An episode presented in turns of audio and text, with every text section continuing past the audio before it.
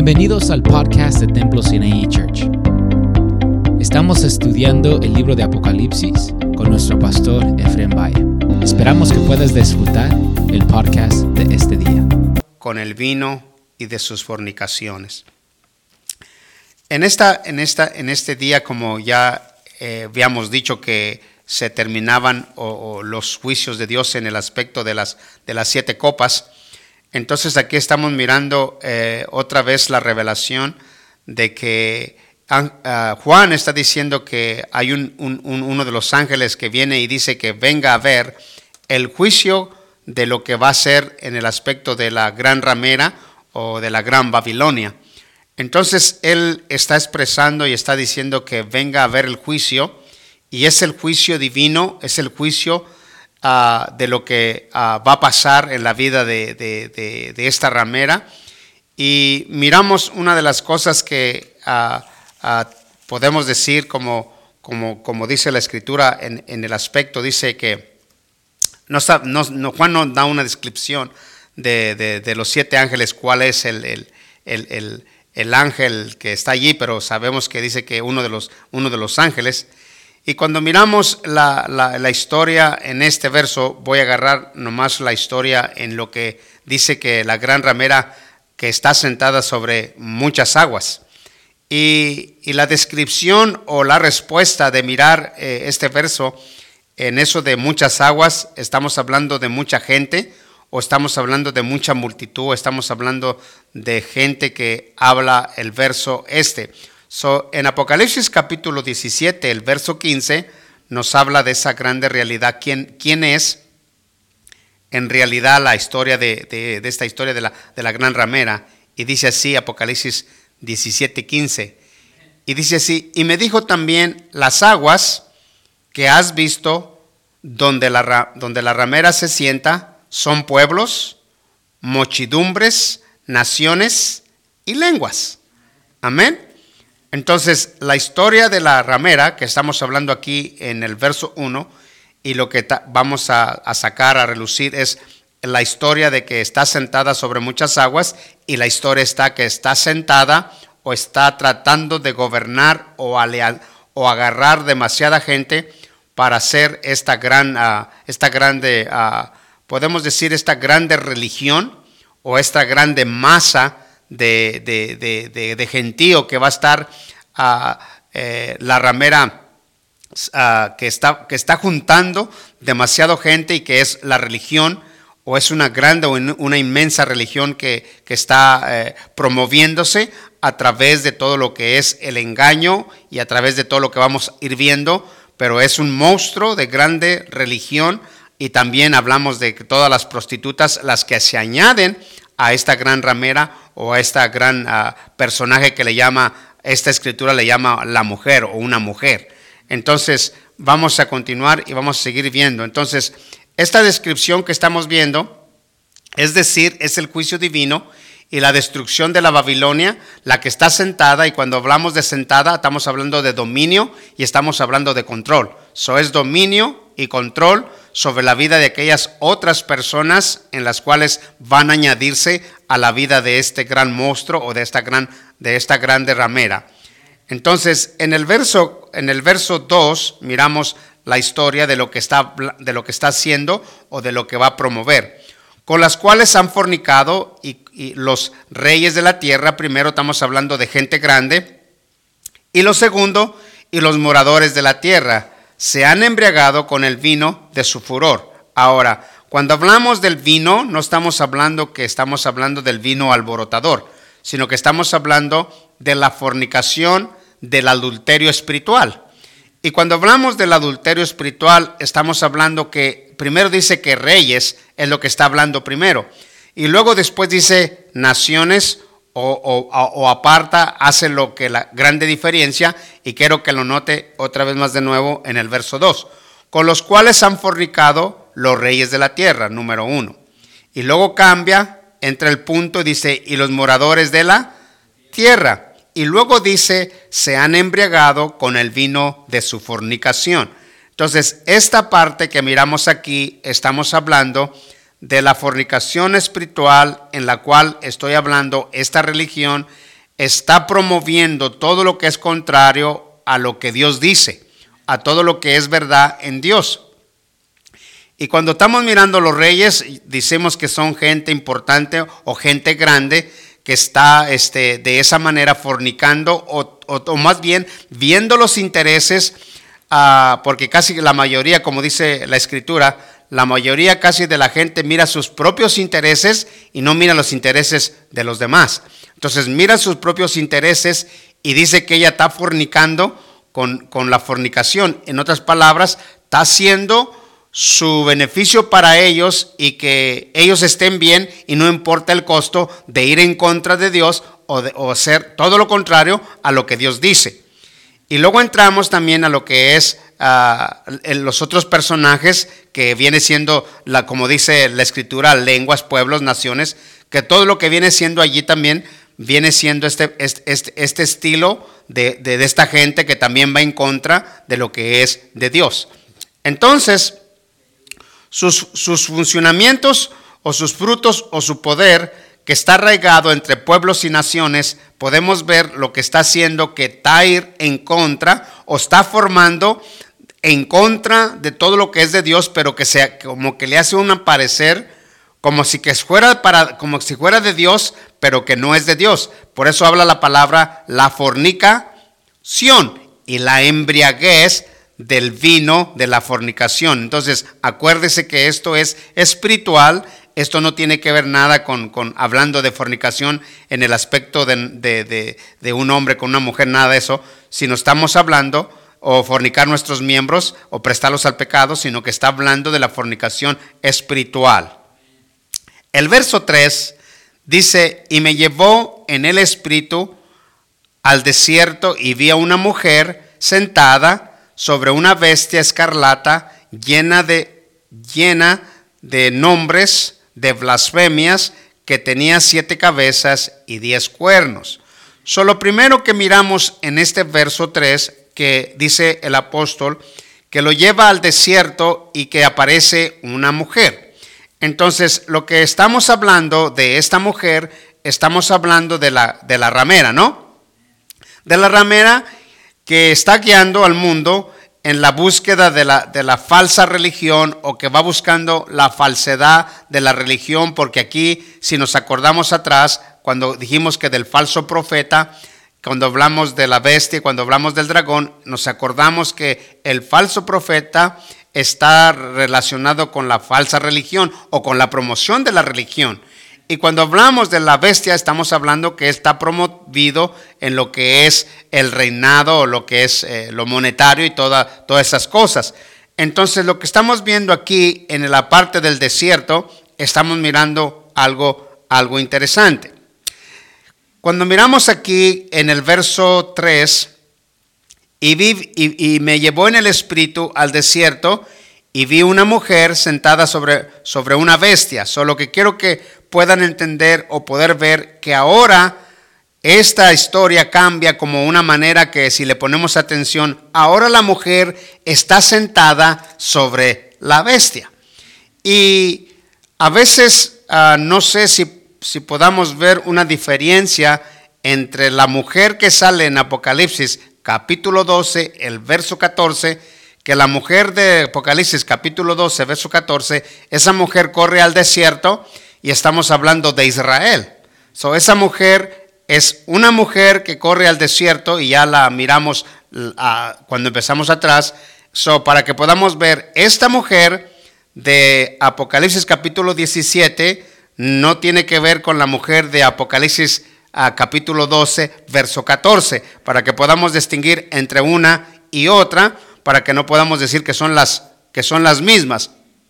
Porque la de Apocalipsis capítulo 12, verso 14, ella huye al desierto, donde miramos la historia que la, que la bestia avienta fuego y que quiere destruirlas. Y aquí no se mira que está queriendo destruir a esta mujer, sino que estamos viendo que esta mujer está sentada sobre arriba de la bestia. Y cuando miramos que está sentada arriba de la bestia, entonces estamos mirando como que si ésta tuviera autoridad sobre la vida de la bestia. Como que tiene esa autoridad sobre la vida bestia porque está sentada sobre ella, pero la historia de todo esto, de lo que vamos a ver y de lo que vamos a aprender, vamos a ver que eh, eh, es, un juego medio, medio raro en, en, esta área porque, por ejemplo, la bestia está con el propósito de engañar a todo mundo. El falso profeta está con la intención de engañar también a todo mundo y atraerlos a la adoración al dragón. Entonces, la, mujer que estamos mirando aquí, el monstruo de la religión que se está formando, es, es un monstruo impresionante de una manera ah, este, eh, tremenda, que está sentada sobre la vida de esta autoridad, de la vida de, de, la bestia, que está sentada para seguir haciendo cosas de la misma manera que hace la bestia. En otras maneras, estamos de acuerdo, estamos muy bien, y como quien dice, estamos aplaudiendo lo que estás haciendo, que vamos todo en contra de Dios y todo va excelente y todo está bien. En otras palabras, todo va de acuerdo y todo está bien, que ella esté sentada así, que, que aparentemente esté gobernando, porque está juntando multitudes y multitudes para llevarlas a ese lugar de lo que es la, la adoración al dragón y también hacer todo contrario lo que va en contra de Dios. Hay algo que hay algo que me, que, me, emociona bastante, es la historia de Nabucodonosor. La historia de Nabucodonosor, Dios lo había bendecido y Dios lo había prosperado y Dios lo había puesto en un reinado muy, espléndido, ¿no? Pero resulta que este, a través del tiempo este, hay un cambio. Y ese cambio es impresionante que Nabucodonosor, el cambio que hace, otra vez más de nuevo, es adoración. Y la adoración la consiste en que él hace una imagen.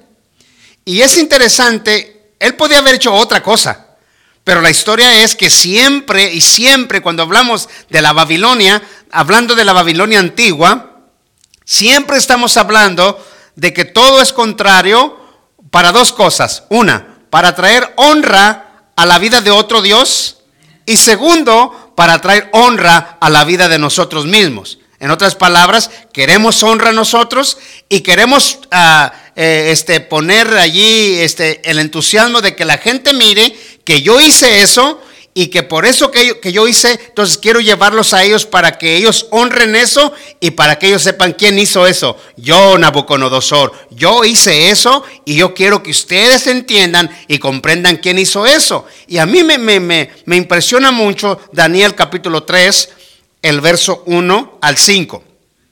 Me impresiona mucho por, lo, por la historia que estoy diciendo de la adoración, ¿no? Y una vez que Dios te bendice y Dios te prospera y Dios te pone en alto, este, uno tiene que tener cuidado con eso, ¿no? Que seguir sabiendo que Jesucristo es el dueño de toda la gloria y de toda la honra. Amén. So, allí lo tenemos, ¿verdad? El uno. Este, si lo tiene ahí en la, en, la pantalla o si lo podemos poner. Daniel, si no, le damos. Este, el Daniel 3, capítulo 1. Y nos vamos a ir. Y dice así. Y el rey Nabucodonosor hizo una estatua de oro, cuya altura era de 70 codos y su anchura de 6 codos. La levantó en el campo de Durán, en la provincia de dónde? De Babilonia. ¿Ok? Nota eso. Proseguimos. El verso 2. Gloria a Dios. Ahí mismo, 3.2. Ok. Gloria a Dios. Y dice, y envió el rey Nabucodonosor a que se reuniesen y volvemos de nuevo toda la gente, los atrapas, los magistrados, los capitanes, los oidores, tesoreros, consejeros, jueces y todos los gobernantes de la provincia para que viniesen a la dedicación, oiga esa cosa, de la estatua que el rey Nabucodonosor había levantado. En otras palabras, ¿para qué levanta algo si ya tiene un Dios? ¿Para qué levanta él algo si ya tiene a Dios, el cual levantó Dios a Nabucodonosor? ¿Para qué quiere ahora? ¿Qué le, ¿Qué le está pasando por la mente a este hombre que tiene todo y que Dios le ha dado todo? ¿Y por qué quiere cambiar la historia ahora? Quiere cambiar a Dios por esta imagen, por esta imagen. Pero quiero que note esta historia aquí en este verso, el verso que sigue. So, aquí miramos en el verso en el verso 2 que mandó a traer toda la gente importante, ¿no?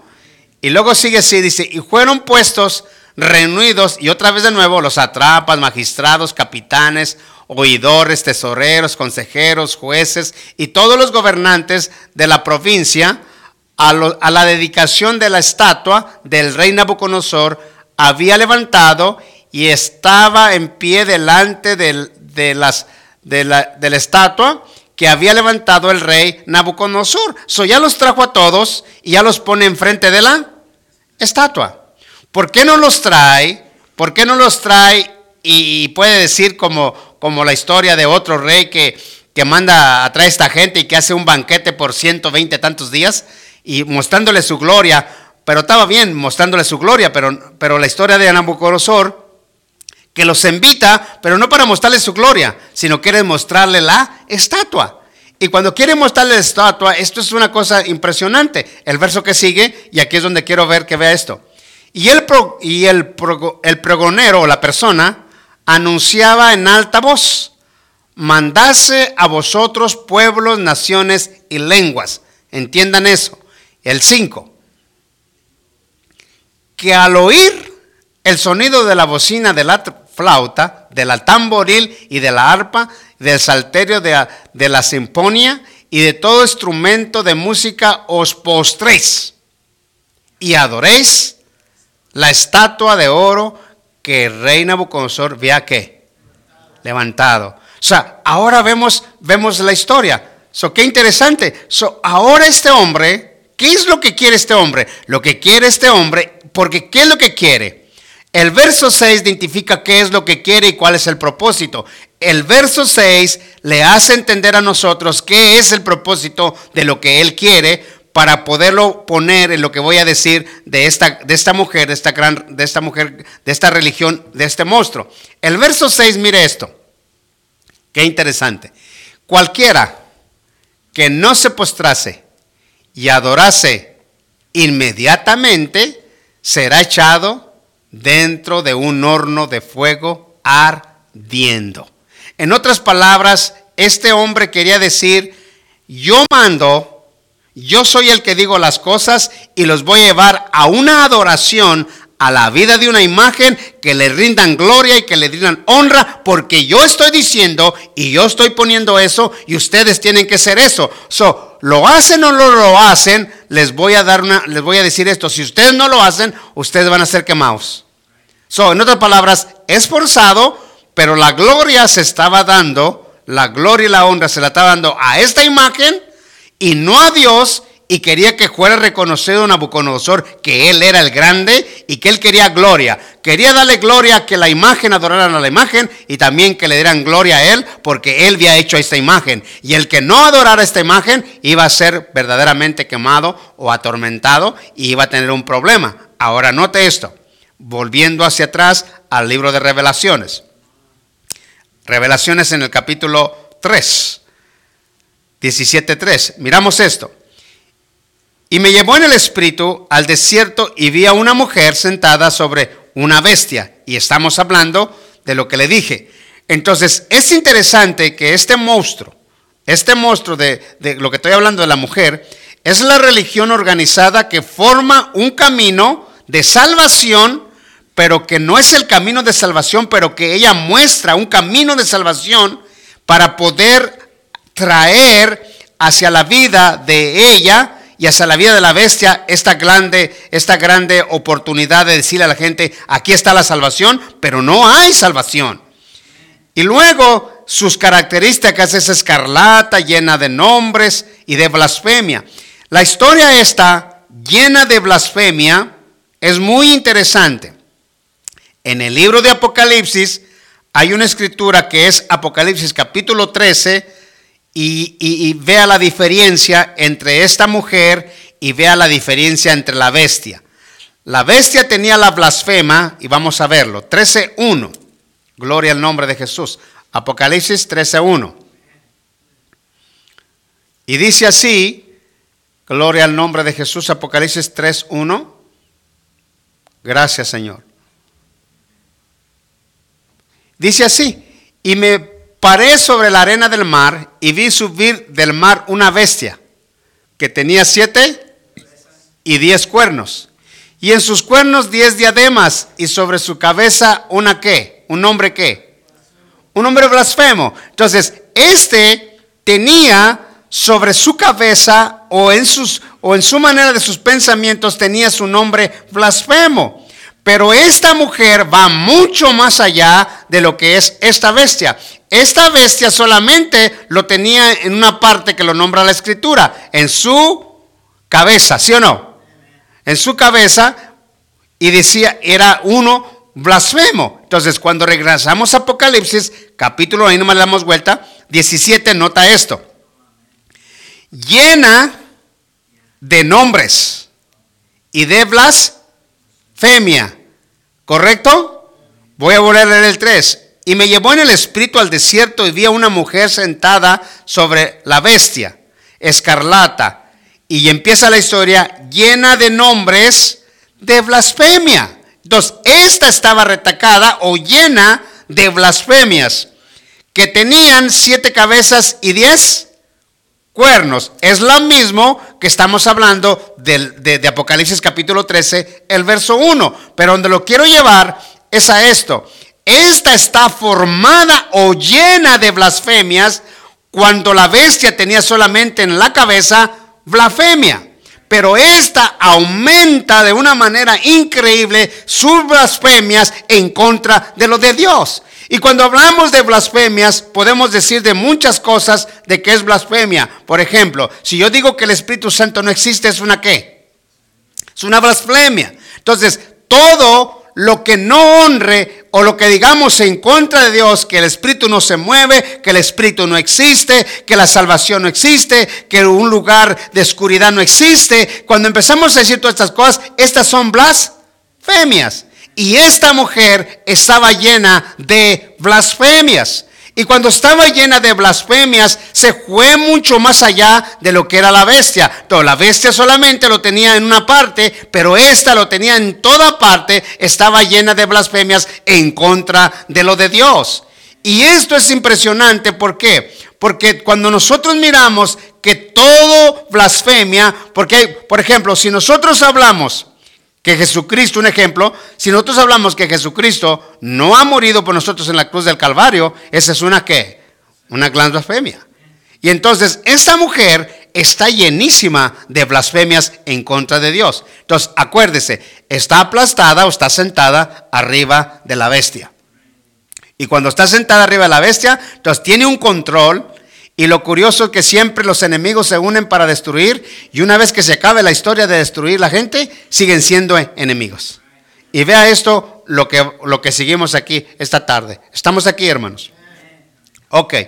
Entonces, en el capítulo a, este, 4, ¿verdad? En el capítulo 4 miramos algo interesante. En el capítulo 4 dice así, y la mujer estaba vestida de púrpura, escarlata, adornada de oro, de piedras preciosas y de perlas. Y tenía en la mano un cáliz de oro, lleno de, otra vez, llena de abominaciones, y de la inmundicia de las fornicaciones. So, aquí miramos algo otra vez de nuevo. Aquí miramos la impresionante vestuario de la vida de este, de este monstruo de religión. Aquí miramos un vestuario primeramente de lujo y la mujer estaba vestida de púrpura. Y paramos un momento.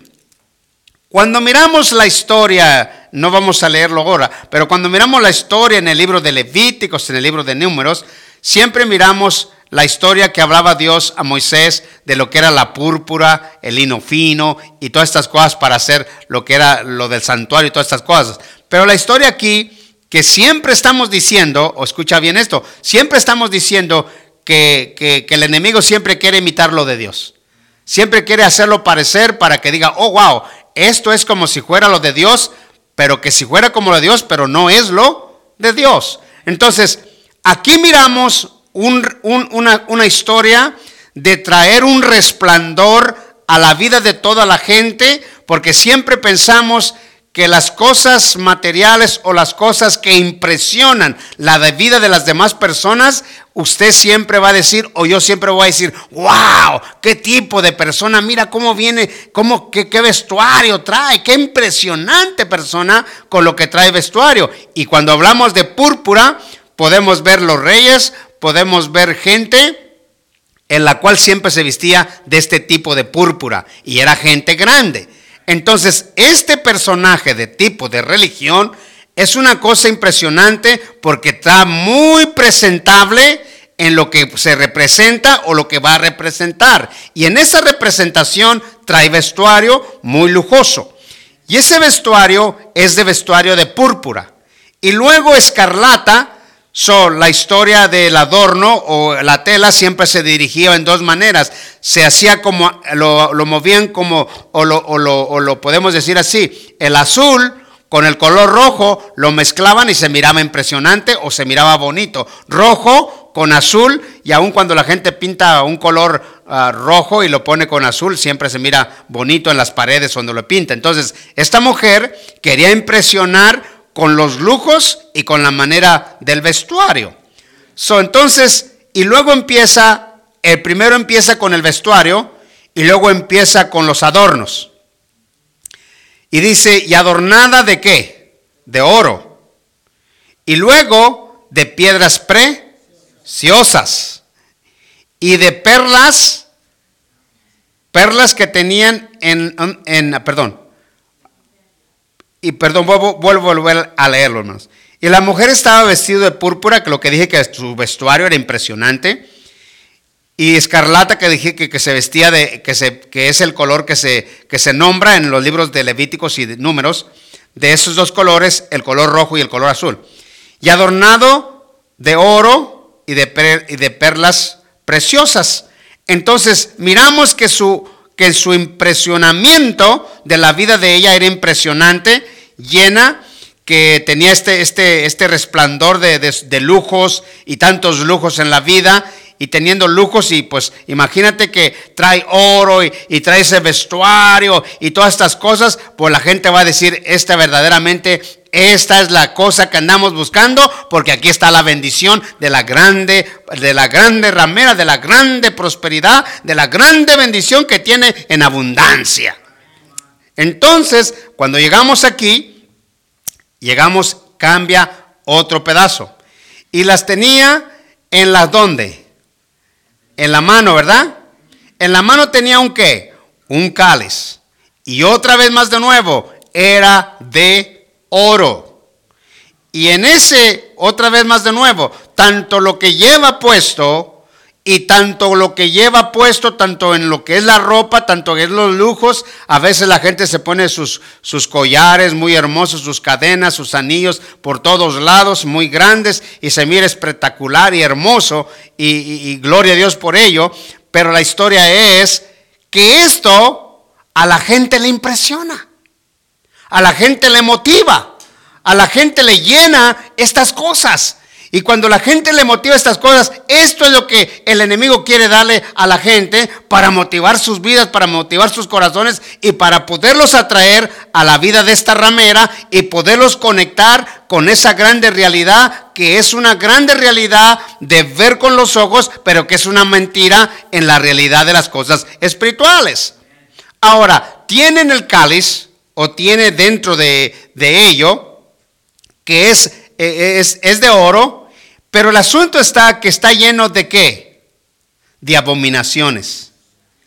Y está lleno de abominaciones y luego está lleno de inmundicia y de fornicaciones. En otras palabras, dentro de lo que carga o dentro del contenedor o dentro de esa realidad está lleno, vamos a decirlo así, está lleno de pura mentira, de pura falsedad, aunque se pueda ver su vestuario, aunque se pueda ver su, su, su, su lo que trae de lujo y lo puesto, pero también allí se puede ver el engaño rápidamente que en ese lugar, en ese momento empieza a escribir que hay mucha abominación, que está llena de abominación y que está llena de fornicación.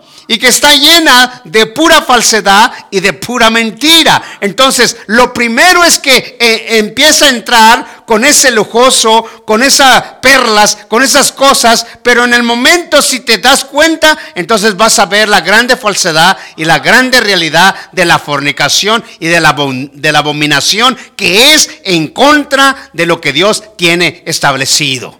Qué impresionante, ¿no?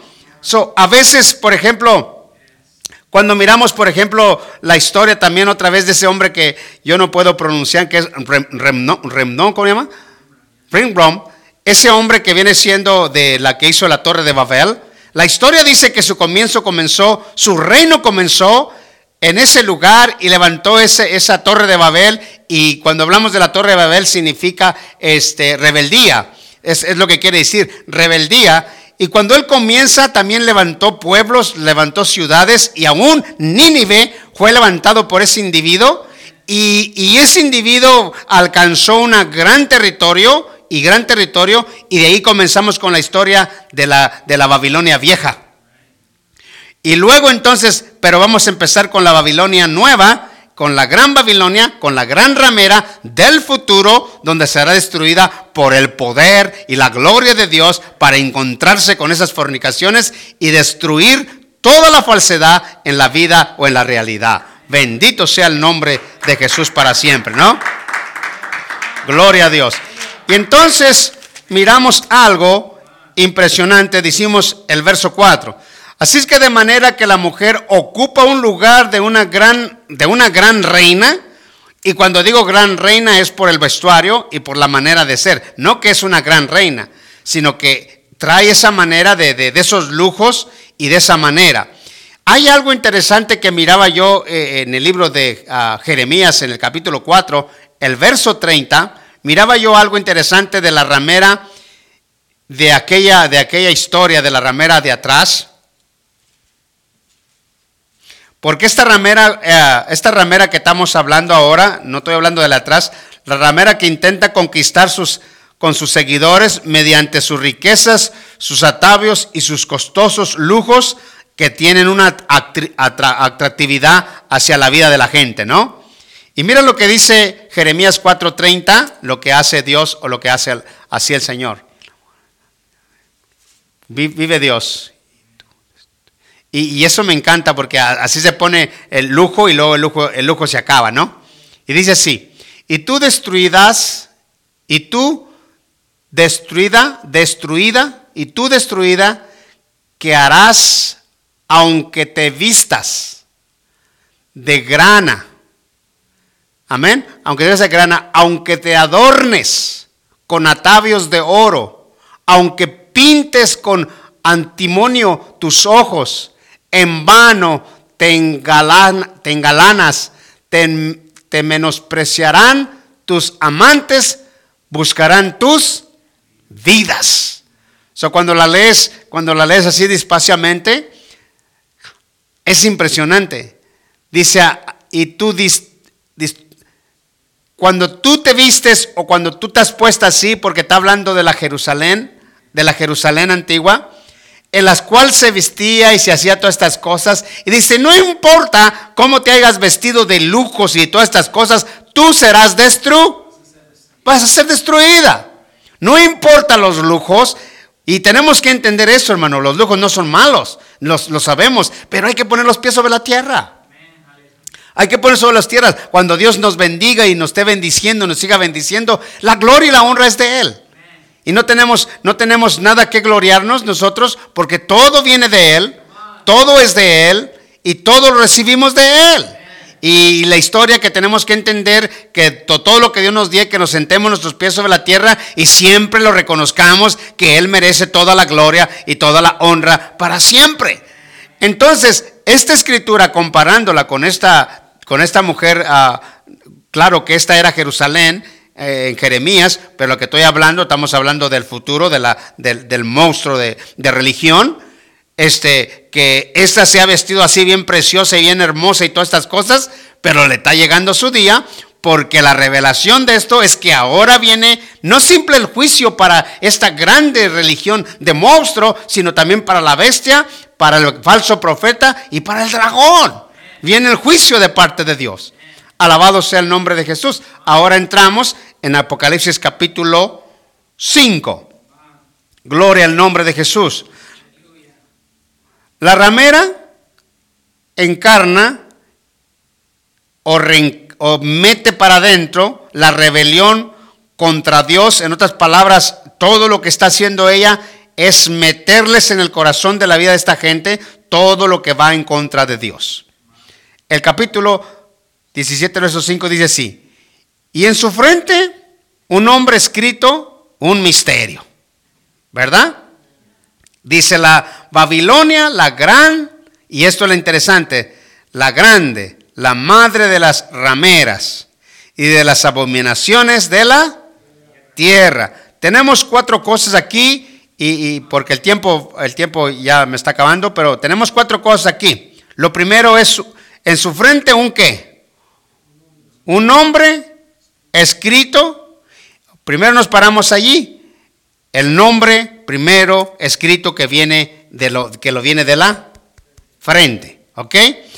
Cuando hablamos de este símbolo de la frente, el hecho que está las que estamos hablando de estas religiones, porque aquí está la madre de las rameras y todas estas cosas, porque ¿por qué está diciendo que de, la frente o de las ideas de dónde vienen? Las ideas vienen de su mente. Y esas mente, esas ideas que estamos hablando aquí o los que ella está hablando, las que va a decir, no vienen de las ideas celestiales espirituales, sino que vienen de su mente. Y cuando vienes eso, cuando miras la palabra aquí y en su frente, un nombre escrito, un misterio.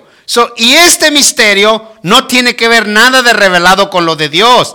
Este misterio tiene que ver, este misterio tiene que ver con el misterio en el aspecto de los pensamientos de la vida de este monstruo de grande religión. Todo sale de ella por el pensamiento del dragón o por el pensamiento de la bestia, o todo sale de ahí. Y todo viene de la, de la mente y viene como un tipo de misterio entonces, la Babilonia literal es grande en los ojos, oiga bien esto, la, Babilonia literal es grande en los ojos del, del mundo, pero en los ojos de Dios es nada. Entonces, la historia de esta, la frente, la frente simboliza el hecho que todas las religiones son ideas personales de esta gran ramera todas las abominaciones y todas las ideas y este misterio, por eso es un misterio, y viene de la frente y este misterio consiste, que todo consiste, que esto no tiene que ver nada con Dios, sino que son ideas de la gente humana. Qué impresionante, qué impresionante entender lo espiritual de Dios y es lo que la gente tiene o lo que forma la gente. Eso es interesante. ¿Por qué? Porque lo que forma la gente ante los ojos de la gente es muy impresionante. Pero ante los ojos de Dios es basura. Y a nosotros nos interesa una cosa muy interesante, hermanos. Lo que nos interesa es entender y comprender que lo que le agrada a Dios, eso debemos de hacer. Y tener contento a Dios con eso y nosotros seremos bien vistos, aunque las cosas terrenales la gente va a decir, pobrecito, no, este, este pobre tonto, ¿no? Eh, así no, como dice la escritura de, Salmos, este, eh, este pobre clamó al Señor y Dios lo oyó, ¿no? Aleluya. Y eso es lo impresionante. entonces, volvemos a esto aquí. Y en su frente un nombre escrito, lo que dije, que la frente simboliza el hecho que todas las religiones son ideas por el, por el hombre. la, la Babilonia literal es grande en los ojos del mundo, pero en los ojos de Dios es nada. Cuando nosotros hablamos la Babilonia, la grande, la madre de las rameras, otra vez de nuevo, es la grande en el aspecto de los ojos de la bestia y, y del mundo. Cuando hablamos de, las, de la que sigue, de las, de las rameras o las otras de las rameras y de las abominaciones de la tierra, estamos hablando de las otras religiones que van a correr junto a esta misma religión y se van a juntar, ella va a ser la madre y ellas van a ser sus hijas y se van a juntar y será un gran monstruo de una religión y pensando que todo está bien y que todo está tranquilo y que todo va en, popa y que todo va en victoria, mas cuando Dios está diciendo, vengo para ustedes para darles su, su, su juicio y eso es lo que comenzó el verso, dándole el juicio a esta gran ramera. Aleluya.